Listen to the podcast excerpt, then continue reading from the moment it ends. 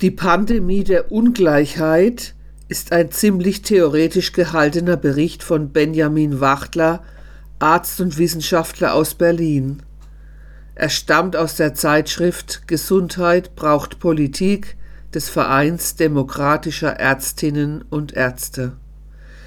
Die wesentlichen Punkte dieses Aufsatzes versuche ich abgekürzt und verständlich wiederzugeben.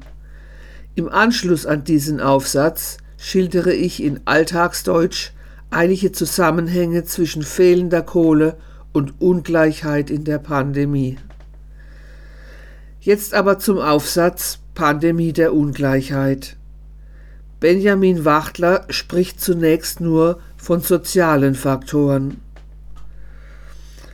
Ursache für die Ungleichverteilung chronischer Krankheiten sind dabei die sozialen Determinanten der Gesundheit, also die Lebensbedingungen, in denen Menschen leben, arbeiten, aufwachsen und älter werden. Insbesondere die Arbeitsbedingungen und Arbeitslosigkeit, der Zugang zu essentiellen Gütern, Wohnraum und Gesundheitsversorgung. Weiter wird ausgeleuchtet, wie Armut als sozioökonomischer Faktor Konsequenzen auf die Gesundheitsentwicklung hat. Als Beispiel wird die Ungleichverteilung von Wohnraum genannt. Menschen mit einem Einkommen unterhalb der Armutsrisikoschwelle leben oft in überfüllten Wohnverhältnissen. Ferner nennt er Menschen in essentiellen Berufen, die bei unterdurchschnittlichen Löhnen starke physische Nähe gegenüber anderem hinnehmen müssen. Homeoffice stellt in der Regel Menschen mit höherem Einkommen und Qualifikationen offen. Also besagt die Theorie, dass Ressourcen, die mit einem hohen sozioökonomischen Status verbunden sind, wie Wissen, Geld, Macht, Prestige und vorteilhafte soziale Beziehungen, immer einen privilegierten Zugang zu schützenden Faktoren und eine Vermeidung von Risikofaktoren ermöglichen. Beim anschließenden Kapitel Lehren und Konsequenzen wird schließlich nur noch von ökonomischer Ungleichheit gesprochen, also von fehlender Finanzkraft. Zum einen wird deutlich, dass wir trotz aller Gleichheitsideale der bürgerlichen Gesellschaft in zutiefst ungleichen Gesellschaften leben und dass die ökonomische Ungleichheit ein wesentlicher Risikofaktor für die Verbreitung von neu auftretenden Erregern in epidemischen Lagen sein kann. Das heißt auch, dass die gleichere Verteilung von Ressourcen in einer Gesellschaft, zum Beispiel durch eine Politik der Umverteilung, eine wichtige und nachhaltige Intervention zur Eindämmung epidemischer Lagen wäre. Im Anschluss an den Aufsatz Die Pandemie der Ungleichheit von Benjamin Wachtler habe ich ja eine Stellungnahme in Alltagsdeutsch versprochen. Ich habe dazu mit jemandem gesprochen, der einen Regelsatz erhält und davon leben muss. Regelsätze sind zum Beispiel bei Grundsicherung im Alter und bei Erwerbsminderung oder auch bei Hartz IV. Arbeitslosengeld II. Erstmal kann man anmerken, dass man unterscheiden muss zwischen sozial schwachen und finanziell schwachen Menschen, weil nämlich sozial schwache Menschen durchaus Finanzkraft haben können. Aber es geht hier um finanziell schwache Menschen, die in der Pandemie ungleichgestellt sind. Ich möchte äh, dazu zwei äh, Themen besonders beleuchten. Das eine ist das Thema Wohnraum und das andere Thema heißt Immunsystem. Also zu dem Thema Wohnraum kann man sagen, dass Wohnraum sehr schwer bezahlbar geworden ist und dass Bezieher von Regelsätzen meistens in überfüllten Wohnsituationen leben wo die Ansteckung sehr, ja, sehr auf der Hand liegt auch, ja. Dabei zu nennen wären zum Beispiel die Wohnraumsituation von sogenannten Hartz-IV-Familien, wo oft größere Familien in sehr beengte Verhältnisse wohnen und äh, ich denke, jemand, der gut verdient, kann auch als Single äh, unter Umständen auf 120 Quadratmeter leben. Ja, das ist das eine zum Thema Wohnraum. Das zweite ist das Großthema Immunsystem, das uns ja schützen soll. Zum Thema Immunsystem fällt mir zuerst ein Essen. Und zwar ist vitaminreiches und gutes Essen, wie zum Beispiel Obst und Gemüse, im Moment relativ unbezahlbar geworden und von Regelsätzen nicht mehr aufzubringen. Ferner ähm, zum Thema Medikamentenbezug. Ähm, Zuzahlungen zu Medikamenten sind für Bezieher von Regelsätzen auch schwer aufzubringen. Es gibt zwar von Krankenkassen die Möglichkeit, ähm, durch Zahlung eines Betrages davon befreit zu werden, aber es muss man ja auch irgendwo kaufen. Also ich, ich denke, dass die Bezieher von Regelsätzen da wirklich benachteiligt sind, was das äh, Immunsystem betrifft und die Bekämpfung auch der Symptome von, von Krankheit. Ja. Mm, zum Thema Immunsystem kann man auch noch sagen, dass durch die, die, die fehlende Teilnahme am sozialen Leben und den eingeschränkten Lebenswandel, zum Beispiel durch den Lockdown, Menschen isoliert werden, äh, was zu Stress führt. Und man darf auch nicht vergessen, dass die Menschen, die isoliert sind und ähm, am sozialen Leben nicht mehr teilnehmen können oder nur noch schwer teilnehmen können, dass die Berührung vermissen und körperliche Nähe und Berührung schützt ja auch unser Immunsystem. Also man kann sagen, dass gut essen und knuddeln eigentlich Faktoren sind, die einem helfen, mit so einer Krankheit äh, im Vorfeld schon besser umzugehen. Weltweit kann man sagen, dass Drittländer noch mehr von Armut betroffen sind als die westeuropäischen Länder, weil Menschen in Drittländern oft von Tageseinnahmen leben und keine Absicherung haben vom Staat bei Lockdown. Es sind zwar hier in Westeuropa oder gerade hier in Deutschland sind Selbstständige durch die Pandemie neue Betroffene von Armut, aber so im Verhältnis zu ärmeren Ländern sind wir hier in Deutschland doch noch vom Staat einiger, einigermaßen abgesichert. Ich möchte noch einen Hinweis geben auf den Armutsbericht des Paritätischen Wohlfahrtsverbands für 2021, insbesondere auf das Pressestatement von Dr. Ulrich Schneider, Hauptgeschäftsführer des Paritätischen Gesamtverbands zum Paritätischen Armutsbericht 2021. Laut aktuellem Paritätischem Armutsbericht hat die Armutsquote in Deutschland mit 16,1 Prozent im Pandemiejahr 2020 einen neuen Höchststand erreicht.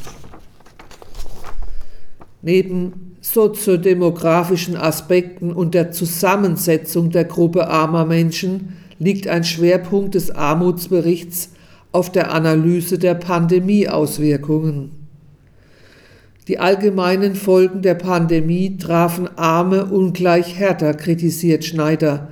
Insbesondere das Kurzarbeitergeld, aber auch das Arbeitslosengeld I hätten zwar durchaus als Instrumente der Armutsbekämpfung gewirkt, so ein Befund des Berichts, doch seien vor allem Erwer Erwerbstätige und darunter vor allem die Selbstständigen die Einkommensverlierer der Corona-Krise und das schlage sich auch in den Armutsquoten nieder. Zählte die Mikrozensuserhebung 2019 unter den Erwerbstätigen insgesamt acht und unter den Selbstständigen neun Prozent Arme, kommt die 2020er Erhebung auf 8,7 Prozent bei den Erwerbstätigen und sogar 13 Prozent bei den Selbstständigen. Von der neuen Ampelregierung fordert der Verband eine schnellstmögliche Anhebung der Regelsätze in der Grundsicherung. Der Regelsatz ist und bleibt die zentrale Stellgröße im Kampf gegen die Armut und für den Zusammenhalt dieser Gesellschaft. Und jetzt zum Pressestatement von Dr. Ulrich Schneider, Hauptgeschäftsführer des Paritätischen Gesamtverbands zum Paritätischen Armutsbericht 2021. Die Armut in Deutschland erreicht im Pandemiejahr 2020 einen neuen Höchststand. Was das allgemeine soziodemografische Risikoprofil der Armut anbelangt, so entspricht es im Wesentlichen dem der Vorjahre. Alleinerziehende und kinderreiche Paarhaushalte haben mit 41 und 31 Prozent das höchste Armutsrisiko aller Haushaltstypen.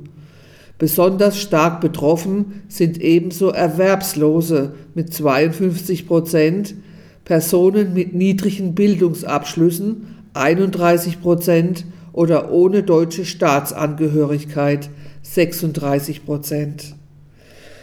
Deutschland ist nicht nur sozial, sondern auch regional ein tief gespaltenes Land und die Gräben werden immer tiefer. Die Daten des Mikrozensus können uns Auskunft geben über den Umfang der Armut in Deutschland. Wozu sie nicht sagen, sind die enormen Belastungen und Nöte, denen die Armen mit der Pandemie ausgesetzt wurden.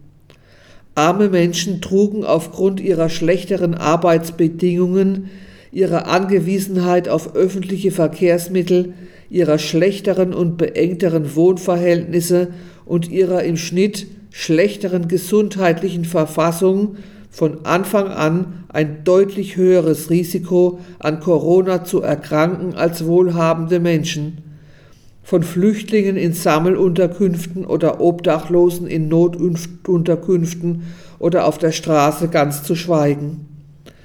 Auch die allgemeinen Folgen der Pandemie trafen Arme ungleich härter.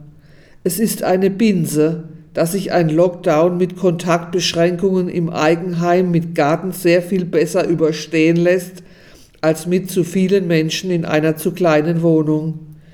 Die Lern- und Lebensbedingungen im Homeschooling waren für viele Kinder aus armen Familien ungleich schwieriger als die ihrer Mitschülerinnen. Hinzu kam, dass viele Unterstützungsangebote für die Ärmsten erst einmal wegfielen. Sozialkaufhäuser, Tafeln oder das Schulessen. Zugleich sollten die Menschen noch zusätzlich Geld ausgeben für Masken und Desinfektionsmittel. Geld, das sie jedoch nicht hatten, da die bereits unter dem Existenzminimum liegenden Regelsätze bei Hartz IV oder in der Altersgrundsicherung für solche Dinge nichts vorsehen. Die Belastung am untersten Rand der Gesellschaft war ungeheuer. Dennoch konnte sich die Bundesregierung während des ganzen Jahres 2020 nicht dazu durchringen, etwas für die Ärmsten zu tun, trotz eines viele Milliarden Euro schweren Konjunkturprogramms. In der zweiten Jahreshälfte wurde ein Kinderbonus von 300 Euro pro Kind ausgezahlt. Dieser wurde zumindest nicht mit Hartz-IV-Leistungen verrechnet, wie es sonst üblich ist. Es dauerte jedoch bis zum Mai 2021, dass endlich alle Beziehenden von Hartz IV und Altersgrundsicherung wenigstens einen einmaligen kleinlichen Betrag von 150 Euro ausgezahlt bekamen. Ebenfalls bis 2021 brauchte es, bevor Grundsicherungsbeziehende einen Anspruch auf einmalig zehn Masken zugesprochen bekamen und bevor das Bundesarbeitsministerium der Arbeitsverwaltung endlich Anweisung gab, bei Kindern in Hartz IV notwendige Ausgaben zur digitalen Teilhabe am Schulunterricht als Bedarf anzuerkennen. Vorausgegangen waren einschlägige Urteile von Sozialgerichten. Für die Ärmsten und ihre besonderen Nöte hatte die Große Koalition 2020 im wahrsten Sinne des Wortes einfach nichts und im 2021 bestenfalls den berühmten Tropfen auf den heißen Stein übrig. Nach unserem Dafürhalten benennt der Vertrag eine Reihe von Vorhaben, die geeignet sind, Einkommensarmut wirkungsvoll zu bekämpfen. Tief, tief, enttäuscht sind wir vor allem von der Tatsache, dass die seit Jahren heiß diskutierte Frage des Regelsatzes in Hartz IV und in der Altersgrundsicherung im Koalitionsvertrag überhaupt keine Rolle mehr spielt. Solange die Menschen die Grundsicherung beziehen, in Armut verbleiben, wird auch ein Bürgergeld eine Mogelpackung bleiben. Hartz IV wird erst überwunden sein, wenn die Sanktionen weg sind und wenn die Regelsätze keine Armutssätze mehr sind. Den Armutsbericht des Paritätischen Wohlfahrtsverbands findet ihr auf der Webseite des Verbands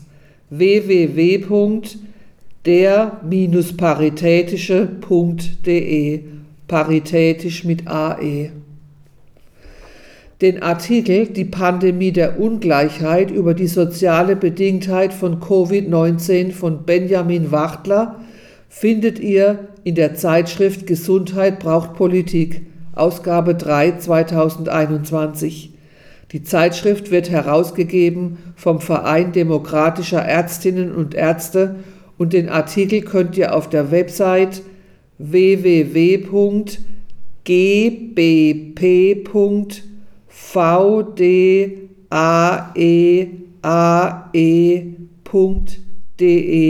nachlesen